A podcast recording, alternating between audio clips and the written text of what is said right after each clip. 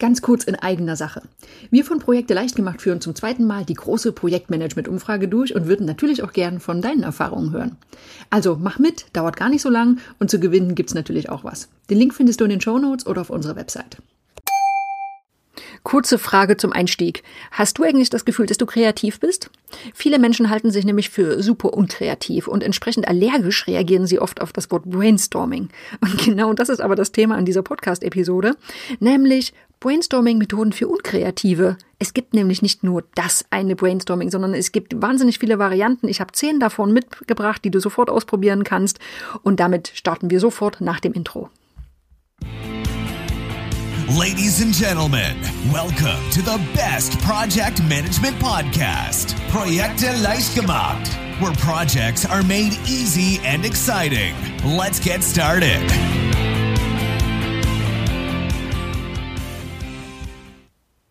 Hallo, hallo, hier ist Andrea vom Projekte leicht gemacht Podcast. Und das ist der Podcast für pragmatische Projektmanager und solche, die es werden wollen. Und garantiert, jeder einzelne Projektmanager muss irgendwann auf gute Ideen kommen, muss mit seinem Team gemeinsam Ideen entwickeln, egal ob es darum geht, Problemlösungen zu finden oder Risiken zu identifizieren, was auch immer. Und ganz sicher, du kommst vermutlich nicht um das Thema Brainstorming herum. Ich weiß, bei manchen rollen sich da schon die Finger und Fußnägel hoch, so nach dem Motto, ach, brauchen wir denn jetzt etwa noch mehr Brainstorming-Methoden? Ist doch irgendwie langweilig, bringt meistens nichts und ist ja auch, auch so gar nichts Neues. Ja, mag sein oder eben auch nicht. Denn Brainstormings, die nicht funktionieren, die hängen selten damit zusammen, dass die Leute unkreativ sind äh, oder dass einfach die Methode nicht funktioniert, sondern das hängt einfach oft damit zusammen, dass das Ganze schlecht moderiert wird, dass die Brainstorming-Regeln nicht eingehalten werden. Ähm, oder vielleicht haben aber auch wirklich die Beteiligten gerade mal keine Lust auf yet another Brainstorming. Ne? Und genau hier setzt jetzt diese Episode an. Denn wenn du mal ein bisschen Schwung in die Sache bringen möchtest, äh, wenn du mal sicherstellen möchtest, dass das Ganze mal ein bisschen anders abläuft, dann gibt es eine ganze Menge Alternativen und Varianten zum Brainstorming und zehn davon habe ich mitgebracht. Steigen wir direkt ein mit dem Brainwriting oder der 635-Methode. Kennst du bestimmt, ist eine ganz klassische Methode und sehr einfach und strukturierte Methode des Brainwritings. Und das Grundprinzip ist ganz einfach. Es nehmen sechs Personen teil, die schreiben je drei Ideen auf ein Blatt Papier und reichen es nach fünf Minuten an den jeweiligen Sitznachbarn weiter. So, und nach Ablauf der Zeit, dann gibt es sechs Blatt Papier mit jeder Menge Ideen, die ausgewertet werden können. Und das Ganze ist natürlich eine Art Brainstorming, wobei aber die Nachteile des Brainstormings ausgeglichen werden.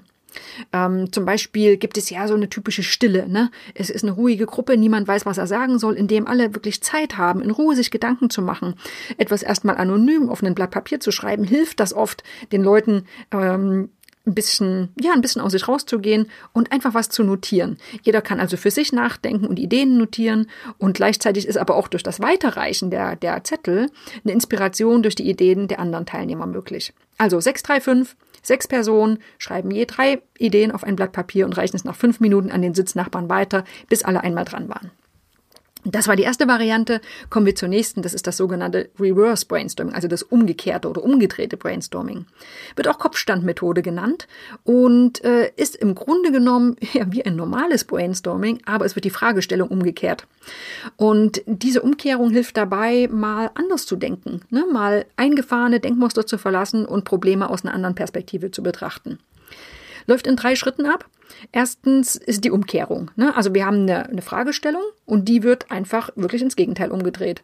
Ähm, Im Beispiel machen wir mal dazu, die ursprüngliche Fragestellung könnte lauten, wie können wir die Kundenzufriedenheit mit unserem Telefonservice verbessern?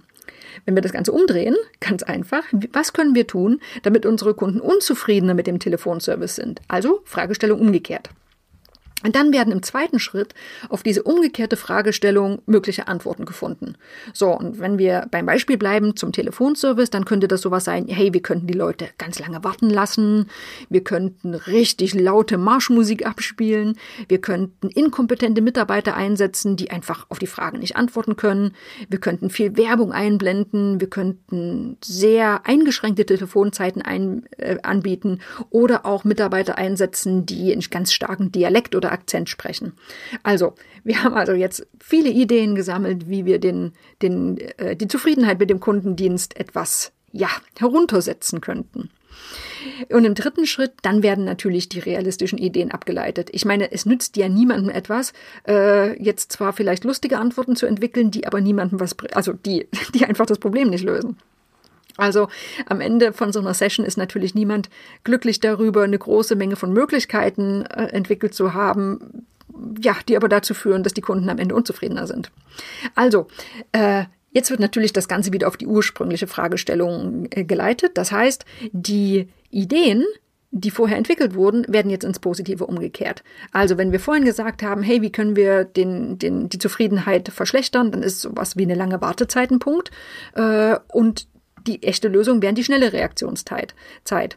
Ähm, statt der extrem lauten Marschmusik ist es vielleicht eine angenehme, dezente Hintergrundmusik oder was auch immer. Du siehst also, die Antworten auf die umgekehrte Fragestellung werden jetzt dann wieder ins Gegenteil umgekehrt, so dass du eben wirklich die Antworten bekommst, die du wirklich auf deine Fragestellung haben möchtest.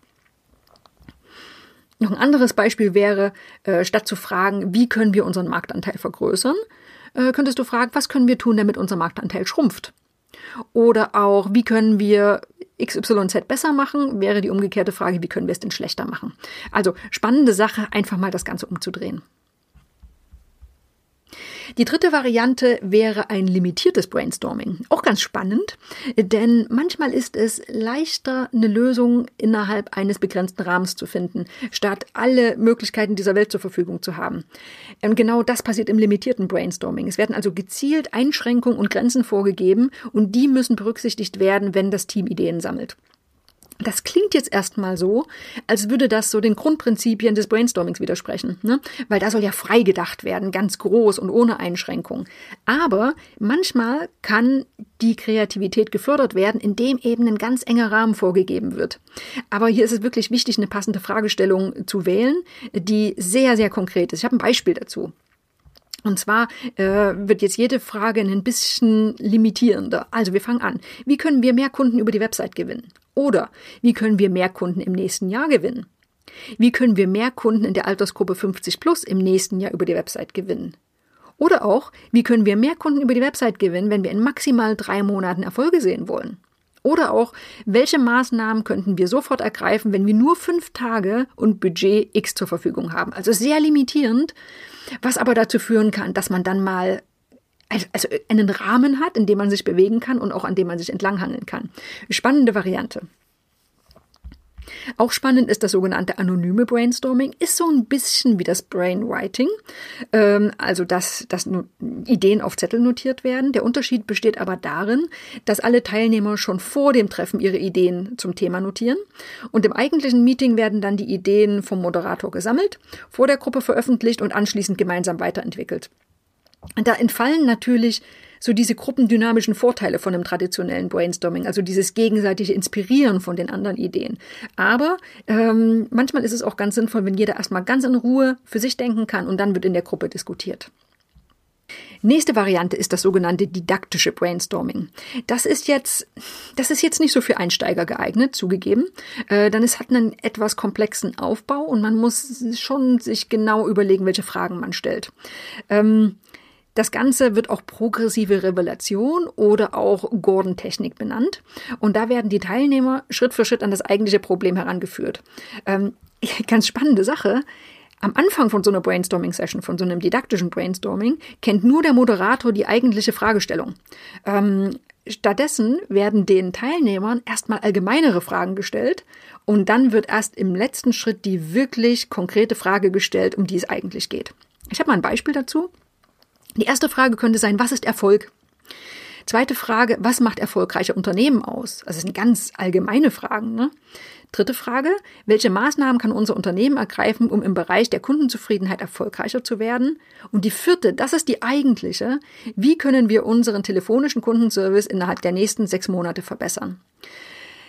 Der Vorteil hier, hier werden die Teilnehmer eben nicht von vornherein eingeschränkt, sondern die nähern sich von einer ganz allgemeinen Ebene her. Also hier im Beispiel sollen sie erstmal Ideen äh, oder, oder Gedanken sammeln zum Thema, was ist Erfolg oder was macht erfolgreiche Unternehmen aus. Und dann werden die Antworten der allgemeinen Ebenen später auf die konkrete Fragestellung übertragen. Also spannende Sache, erfordert ein bisschen Erfahrung und Fingerspitzengefühl, dass eben die Fragen sinnvoll gestellt werden. Dann haben wir eine ganz einfache äh, Variante, das ist das Pro- und Contra-Brainstorming. Ähm, ist einfach eine super Sache, wenn du Pro- und Kontralisten magst, dann ist das genau das Richtige. Denn das Prinzip ist hier ganz einfach. Ähm, es wird ein zweigeteilter Bereich visualisiert von auf einem Flipchart oder äh, ja, wo auch immer. Und da werden Argumente für und gegen das Thema gesammelt. Ähm, diese Art von Brainstorming eignet sich naturgemäß natürlich nicht für freie Fragestellungen, in dem möglichst viele Ideen generiert werden sollen. Also sowas wie, ähm, welche Produkte könnten fürs nächste Jahr besonders spannend für unsere Kunden sein? Das ist natürlich nicht so geeignet für Pro und Contra, ähm, sondern du nutzt es dann, wenn konkrete Entscheidungen anstehen oder Argumente für und gegen etwas gesammelt werden sollen. Dann ist so eine Pro- und Contra-Liste einfach eine tolle Sache, die du in Form von einem Brainstorming dann erarbeitest. Brain Walking ist die nächste Variante. Und ja, ganz einfach die Frage, warum sollten wir uns denn immer hinsetzen? Ne? Hier kannst du mit Brain Walking die Vorteile des Brainstormings und Brain Writings mit etwas Bewegung verbinden. Und äh, es ist ja nachgewiesen, dass Bewegung die Gehirnaktivität anregt. Und genau das können wir ja in solchen Kreativitätssessions auch wirklich sehr gut brauchen. Das Prinzip ist hier, es werden Metaplanwände aufgestellt oder auch Flipchartblätter an den Wänden aufgehängt und dabei gibt es so viele Blätter wie Teilnehmer. Ne? Also sechs Teilnehmer, also sechs Flipcharts. Und jetzt notiert jedes Gruppenmitglied eine Idee auf einem der Blätter, geht zum nächsten Blatt, es wird also gewechselt und dann wird die nächste Idee notiert. Und auf diese Weise entstehen Ideen, die einerseits eigenständig erdacht sind, das ist der Vorteil vom, vom Aufschreiben, und aber andererseits auch von den Ideen der Vorgänger inspiriert wurden. Und je nach, je nach Größe der Gruppe kannst du drei bis sechs Durchläufe machen. Schau einfach, wie das am besten passt. Ähm, jeder sollte auf jeden Fall am Ende an sein ursprüngliches Blatt zurückkehren. Dann werden die, die vielversprechendsten Ideen von dem jeweiligen Teilnehmer markiert und die Ergebnisse dann zusammen in der Gruppe ausgewertet. Wie du dann weitermachst, hängt wieder wie so oft von der Gruppengröße ab. Ne? Du schaust einfach dann, wird das dann nochmal in kleineren Gruppen besprochen oder besprecht dir alles gleich in der großen Gruppe. Schau einfach, dass es zu deiner Fragestellung und zur Gruppengröße passt. Dann haben wir das imaginäre Brainstorming, finde ich eine ganz spannende Sache, äh, kann manchmal ganz lustige Ausmaße annehmen äh, und ja, verfolgt eben genau den Zweck, der ein Brainstorming ja oft auch ausmacht, nämlich dass wir mal einfach ein paar, ein äh, paar bewährte Denkmuster außen vor lassen und mal ein bisschen anders denken. Die Grundidee ist hier, dass wir nicht direkt die Frage stellen, um die es in der Brainstorming-Session gehen soll, sondern dass erstmal Ideen zur Lösung eines imaginären Problems gesucht werden.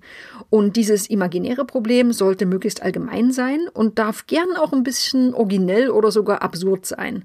Und äh, ja, einfach, wenn man, wenn man sowas macht, dann kann das dabei helfen, dass erstmal ganz, ganz frei äh, gedacht wird, also außerhalb des alltäglichen fachlichen Themenbereichs.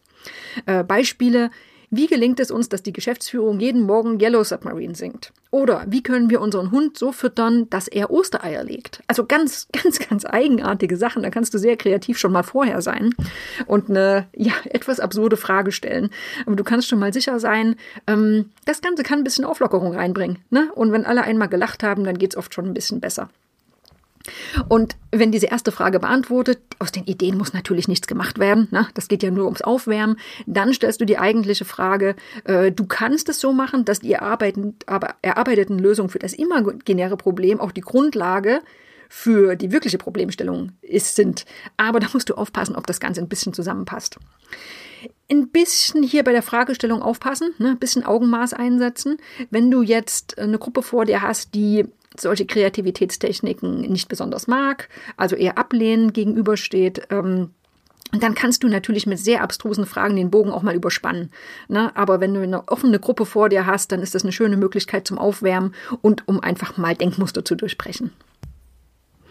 So, und dann haben wir das sogenannte Rollstorming. Das ist so eine Art Rollenspiel. Und da gibt es ganz verschiedene Varianten. Ähm, also Rollenspiele werden ja in allen möglichen Kreativitätstechniken eingesetzt, zum Beispiel bei den sechs Denkhüten.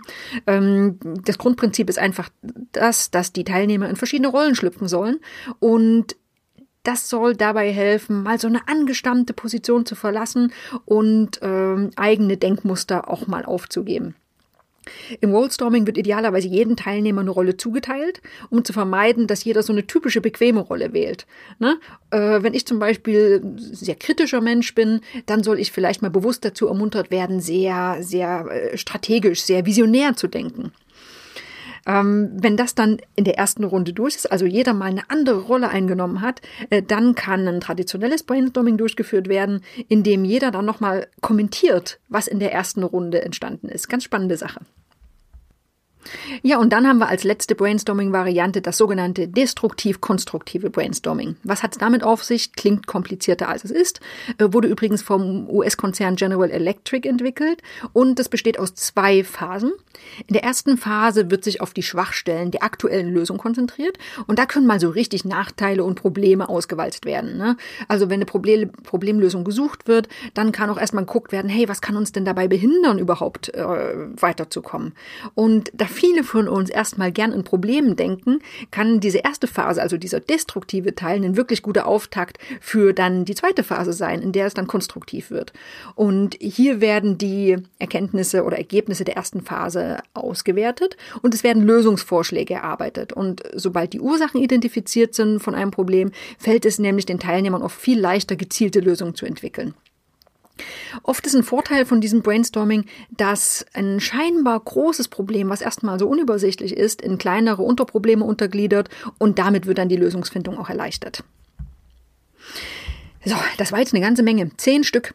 Äh, wir hatten das 6, äh, die 635-Methode, Reverse Brainstorming, limitiertes, anonymes, didaktisches, Pro- und Contra-Brainstorming, Brainwalking, das imaginäre Brainstorming, Rollstorming und das destruktiv-konstruktive Brainstorming. Und das ist auch noch nicht alles. Es gibt sogar noch mehr Varianten. Und alle haben ihre Einsatzgebiete. Ähm, schau also immer am besten, was möchtest du aus deinem Brainstorming rausholen? Also geht es darum, eine Entscheidung zu treffen? Geht es darum, freie Ideen zu äußern? Geht es darum, eine Problemlösung zu entdecken? Also es sind ja völlig unterschiedliche, äh, unterschiedliche Zielsetzungen. Schau auch, was hast du für ein Publikum? Was hast du für ein Team? Wie offen sind die dafür, mal andere Varianten auszuprobieren oder profitieren die sogar von den immer gleichen Prozessen und den immer gleichen Methoden? Also nutze diese, diese Brainstorming-Varianten mal als Anregung und schau mal, was du davon mitnehmen kannst und ob du es einfach mal ausprobieren möchtest. Denn das Schöne an denen ist ja, bei den meisten musst du nichts besonders lernen oder können oder vorbereiten, sondern es ist einfach eine andere Art und Weise, so eine Ideensession oder Kreativitätsmethode mal durchzuführen. Das war das Thema Brainstorming-Varianten. Kreativität ist ist einfach so ein wichtiger Punkt im Projektmanagement. Ist einer von diesen Soft Skills, der eben oft unterschätzt wird. Äh, dabei ist es in fast allen Bereichen unerlässlich, Ideen äh, zu, zu, entwickeln und vor allem auch in der Lage zu sein, ein Team anzuleiten, Ideen zu entwickeln. Also selbst wenn du selbst wahnsinnig kreativ bist, im Team gemeinsam seid ihr stärker. Und komplette Projektmanager sind eben auch stark im Thema Kreativität, im Thema Moderation. Und wenn du, wenn du komplett werden möchtest, dann ist die Projektmanager Management-Weiterbildung bei uns auf der ITTP Lernplattform. Eine ganz äh, tolle Empfehlung, ganz heißer Tipp von mir, denn da gehen wir eben natürlich zu einem ganz großen Teil auf die fachlichen Kompetenzen eines Projektleiters ein, aber eben auch auf diese ja sogenannten weichen, aber überhaupt nicht weniger wichtige, wichtigen Kompetenzen. Also schau mal gern rein. Wir haben den kostenlosen Probezugang, falls du einfach mal testen möchtest. Da kannst du mal in ein paar Lernmodule reinschauen und schauen, ist das denn überhaupt was für mich? Ich hoffe schon. In diesem Sinne, ich verabschiede mich.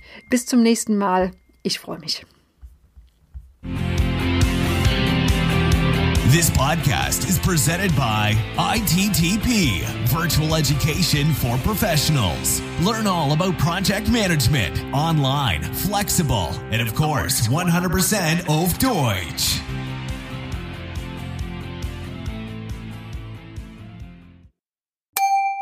Ganz kurz in eigener Sache.